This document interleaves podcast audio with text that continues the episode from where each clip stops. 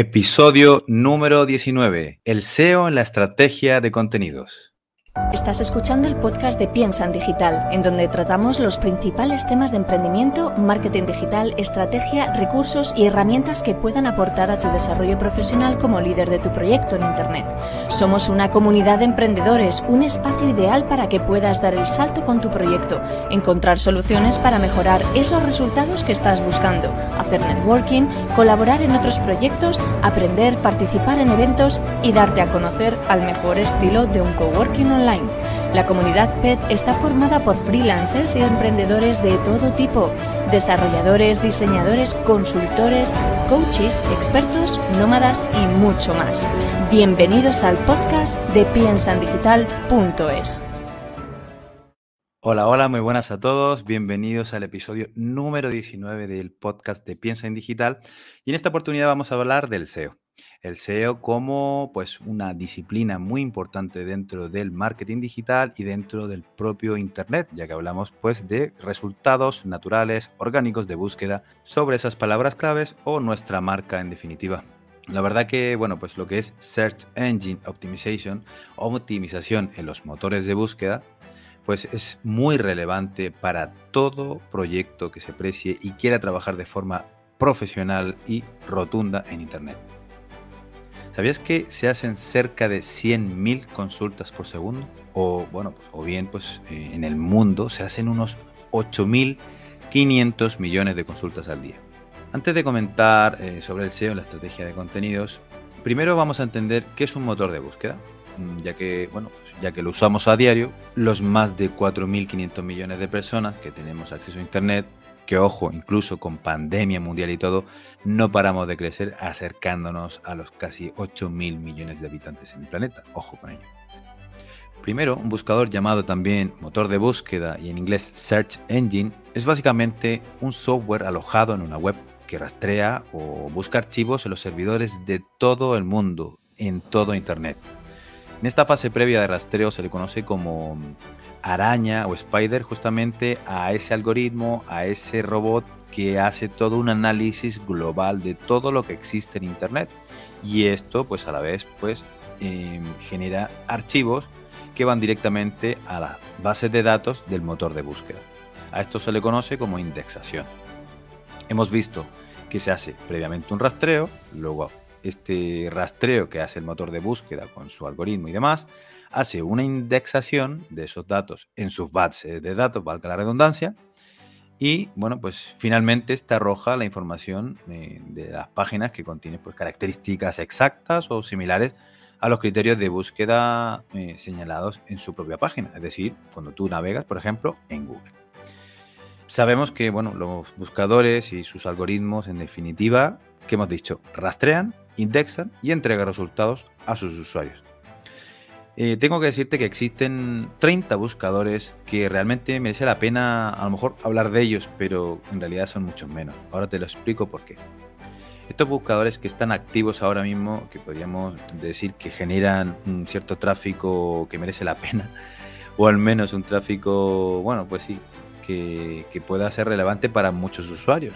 La mayoría de los casos, la verdad que muchos de estos resultados de búsqueda en, este tipo de motores pues no son nada rentables de cara al posicionamiento de ninguna marca y, al SEO en general, ¿no? Por lo tanto, pues pasan desapercibidos, prácticamente no tienen mercado ni, ni tampoco interesa invertir en ellos. De hecho, ellos mismos se cuelgan a los contenidos que ya aparecen en otros buscadores como el que comentamos, que es Google, o directamente, bueno, pues rastrean también, pero no son muy relevantes y pues ahí queda todo. Te voy a comentar que la cuota de mercado a enero de 2022, en este año que tenemos, en este año tan complicado que se viene, porque acaba de estallar una guerra directamente internacional entre Rusia y Ucrania, pero bueno, en fin, vamos a lo que es los datos. Este año 2022 eh, comienza pues precisamente en el mes de enero, según el Stat Counter o Global Stat, con una participación de mercado de Google del 91,9%, ni más ni menos, a nivel mundial. 91,9%.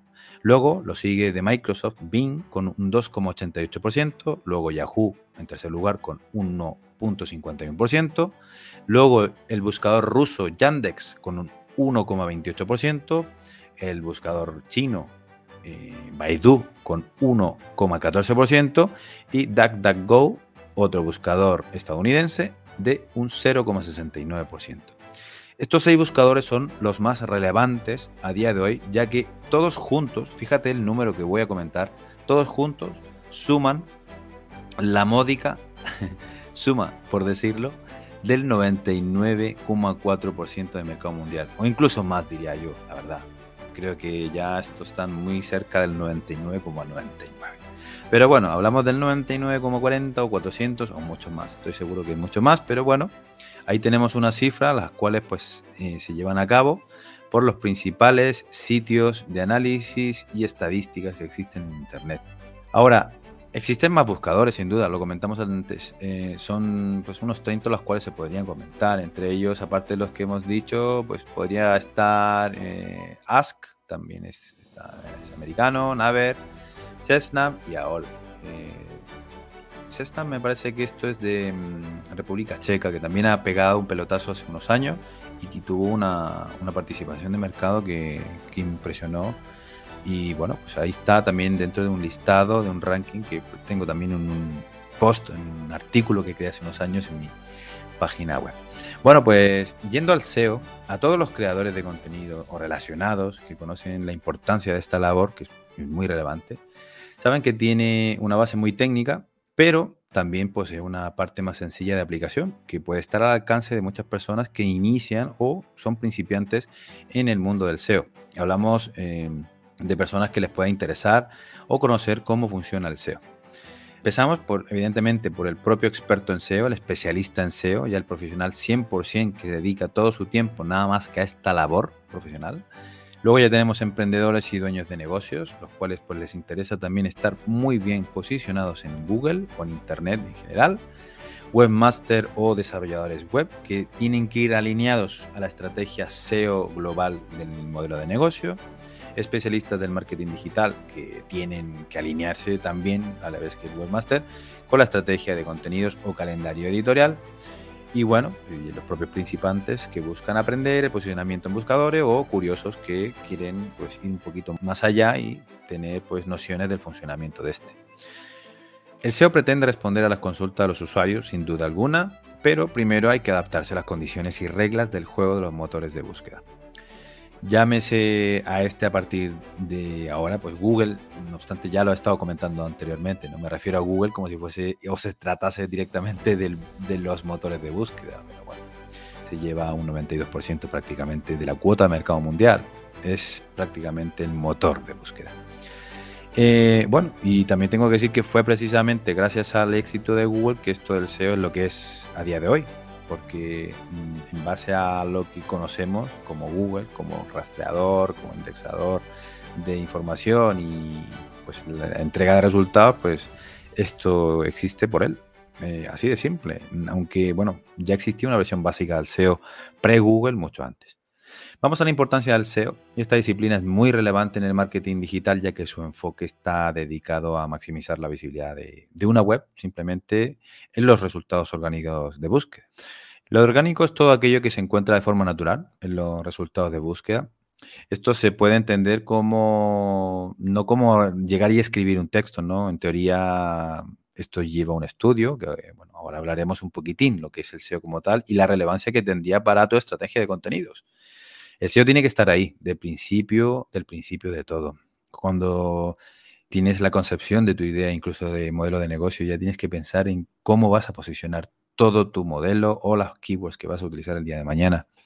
No obstante, esta es una práctica que no se aplica y no se emplea porque hay mucho desconocimiento aún. Pero poco a poco vamos creciendo en toda esta, esta materia y tan importante que es, sin duda. Como comentaba, bueno, pues siempre estaremos hablando de, visitas a la web, mm, que es justamente lo que llamamos tráfico, suscripciones, registros, compras, eh, reservas, descargas, bueno, y un etcétera importante para todas esas acciones que esperamos se llevan a cabo en nuestra web. También se habla de pues, los leads, ¿no? Lo que son las conversiones y todo lo que genere una acción que nosotros esperamos. El SEO es la forma de obtener tráfico a tu web sin tener que pagar en campañas de publicidad. Se le llama SEM también a este tipo de campañas, ¿no? O publicidad en Internet, ya sabes, todo aquello que implica pago para ser más visible. Tienes Google Ads, Facebook Ads y bueno, pues todo lo que son las plataformas en donde se ofrece publicidad de pago. Especialmente dentro de las redes sociales, por cierto. Pero no solo hablamos de motores de búsqueda, el SEO se ha extendido desde que también esas mismas redes sociales tienen sus propios resultados de búsqueda, ¿no? Al interior de ellas. Y el uso de etiquetas o taxonomías llamadas los propios hashtags que venimos usando muchísimo tiempo también, desde Twitter hasta todas las eh, redes sociales que trabajan con la típica almohadilla y la palabra clave que nosotros eh, nos interesa aparecer también dentro de esos resultados. En resumen, si tienes un proyecto en Internet o vas a, eh, tener uno próximamente, es que es indispensable pensar en el SEO y siempre desde el día uno. Fíjate que este propio podcast también tiene y trabaja un propio SEO. Hoy hablamos de todo tipo de contenido. Todos los contenidos ya trabajan y operan el SEO, ya sea en texto, ya sea en audio y de ahí a la imaginación. Ya sabes, existen profesionales especialistas en esta materia o bien pues existen expertos en marketing digital que puedan adaptar pues una estructura correcta para que puedas trabajar los contenidos de la forma más natural y que puedan posicionar en Google. Pero el SEO actual está al alcance de todos. Lo difícil es la exactitud por la fluctuación de esos criterios. Ya sabes, Google cambia muchísimo de, de una versión a otra.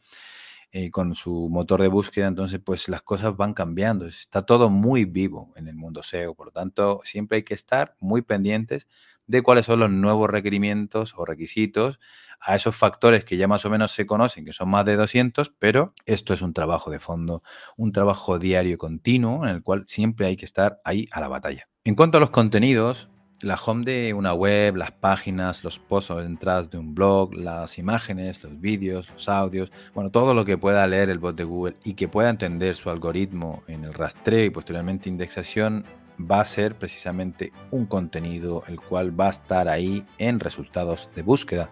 Por lo tanto, es muy relevante considerar el SEO en todos este tipo de contenidos.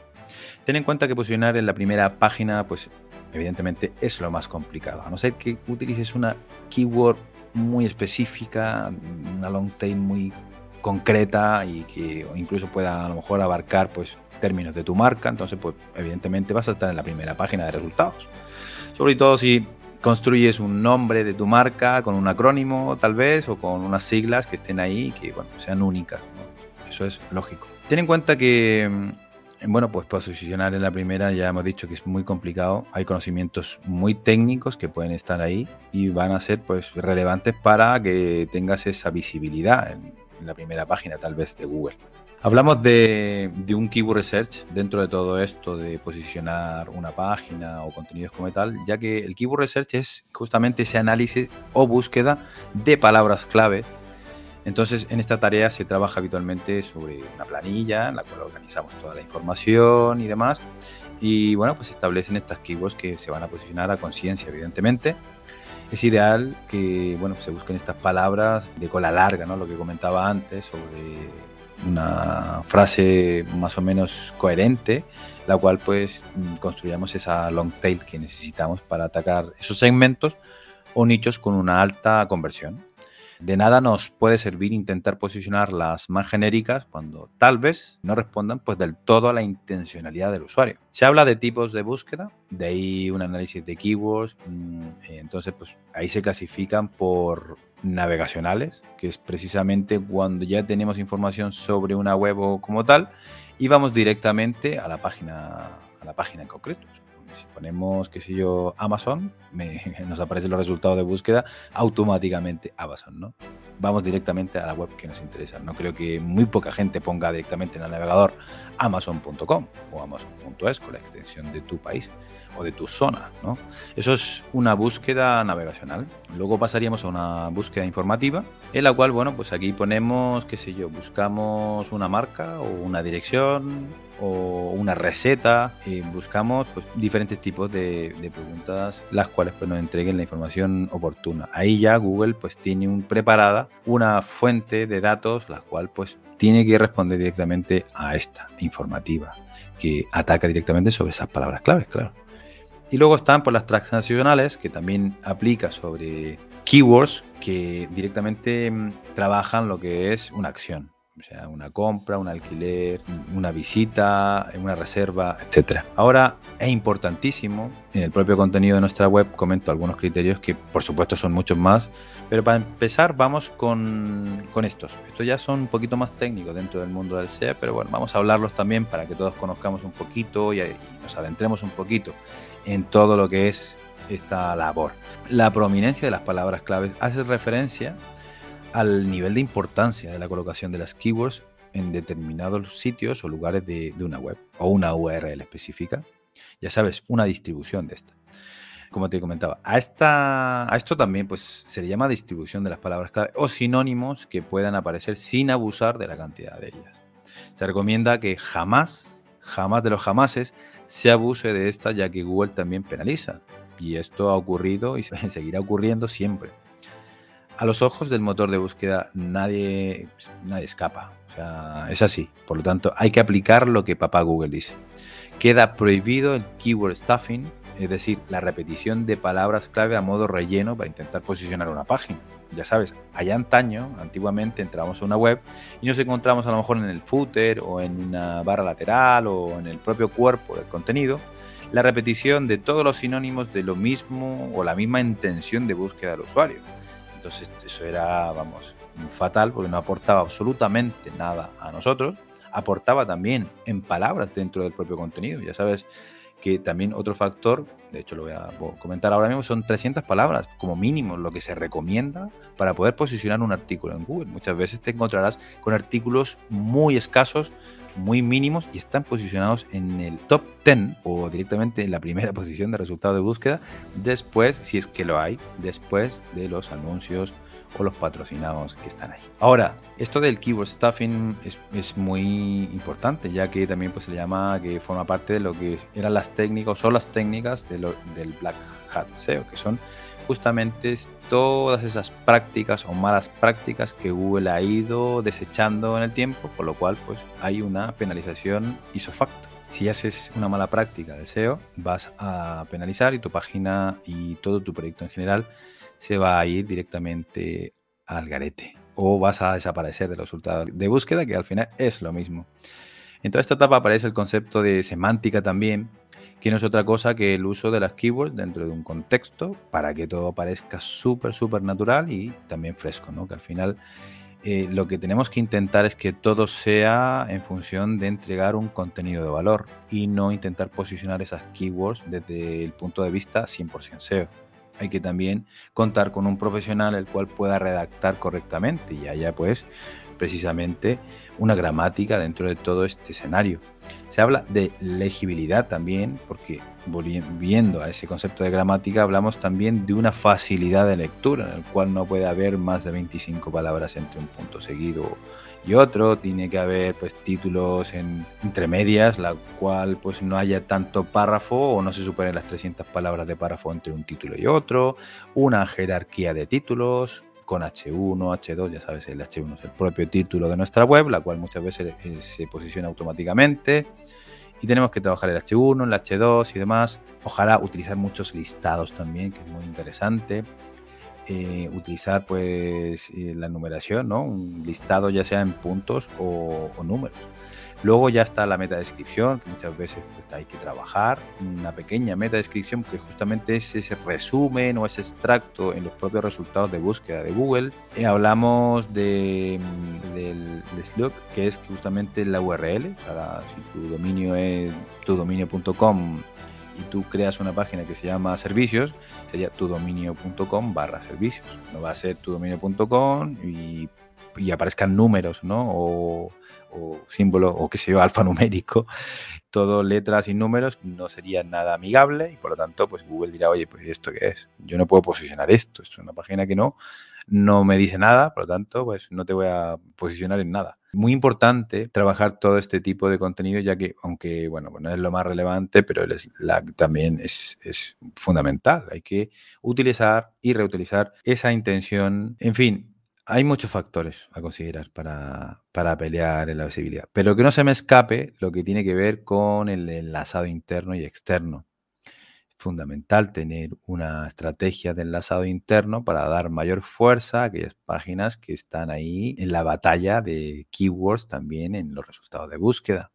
También es el lanzado externo que también puede ayudar a eh, compartir contenidos, los cuales pues transmiten información tal vez de otras páginas que también están utilizando contenidos que están dentro de la temática y al final eso ayuda, aporta. El link building también sería muy interesante trabajarle, pero no depende de nosotros. Depende en cierta medida, evidentemente, si tenemos un contenido de valor, el cual eh, es de alto impacto y puede resolver una necesidad o una urgencia o directamente aporta un, alto índice de, de, solución, seguramente que el link building va a ser una estrategia natural prácticamente porque nos van a compartir nuestros nuestros artículos o nuestros contenidos desde otras páginas web. Y si esas otras páginas web tienen una mayor autoridad que nosotros, mucho mejor. Así, Google interpreta que nuestro contenido es muy importante y merece ser o recibir pues mayor posicionamiento.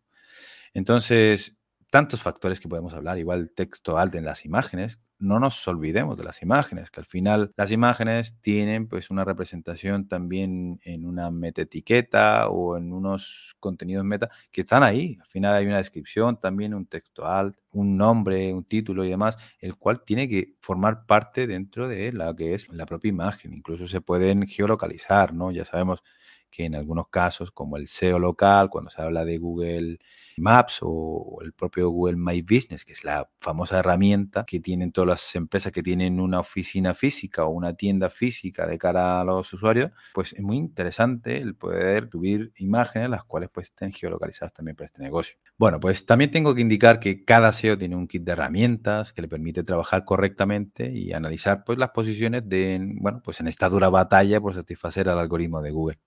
Es sin duda un trabajo apasionante. A mí personalmente me encanta el SEO, aunque no me considero un experto de lo más experto, pero bueno, con los años uno va adquiriendo mucha información muy importante para poder conseguir pues, posicionamientos de ciertos contenidos y de ciertas temáticas que uno está pues, eh, colaborando o trabajando junto a alguna agencia o algún emprendedor o alguna empresa que esté ahí de la mano a, los servicios. Entonces, lo que comentaba, esto puede suponer un trabajo muy apasionante y, bueno, puede suponer un alto impacto en el equipo de una marca en Internet. Recordemos que esto es estrategia. El SEO también forma parte de toda la planificación de marketing digital y con ello todo un espectro de objetivos y de estrategias las cuales pueden llevar al éxito y al crecimiento de una marca en Internet o un proyecto o directamente un modelo de negocio el cual queremos trabajar.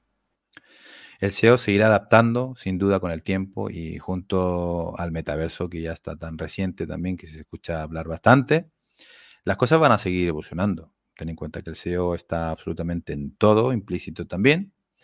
Y bueno, pues ya veremos a qué pasos mega gigantes vamos a ir. Para ir terminando, finalmente te digo, ¿Aún consideras que esto del SEO no es tan importante para tu proyecto de negocio?